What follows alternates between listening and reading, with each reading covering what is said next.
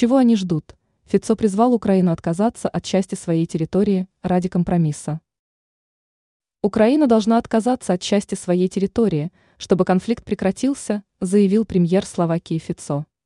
Он считает, что Киеву пора отдать часть своей территории, чтобы положить конец противостоянию двух противоборствующих сторон. Фицо, как сообщает политика, в интервью РТ заявил, должен быть какой-то компромисс. Чего они ждут?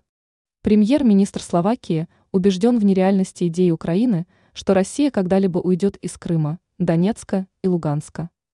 Фицо указал на единственный способ положить конец украинскому конфликту – отдать Киеву часть своей территории. Кроме этого, словацкий премьер снова выступает против членства Украины в НАТО. Он призвал Киев к поиску компромисса в вопросе территорий, учитывая, что россияне не покинут Крым, Донбасс и Луганск. Ранее премьер Словакии высказался о независимости Украины.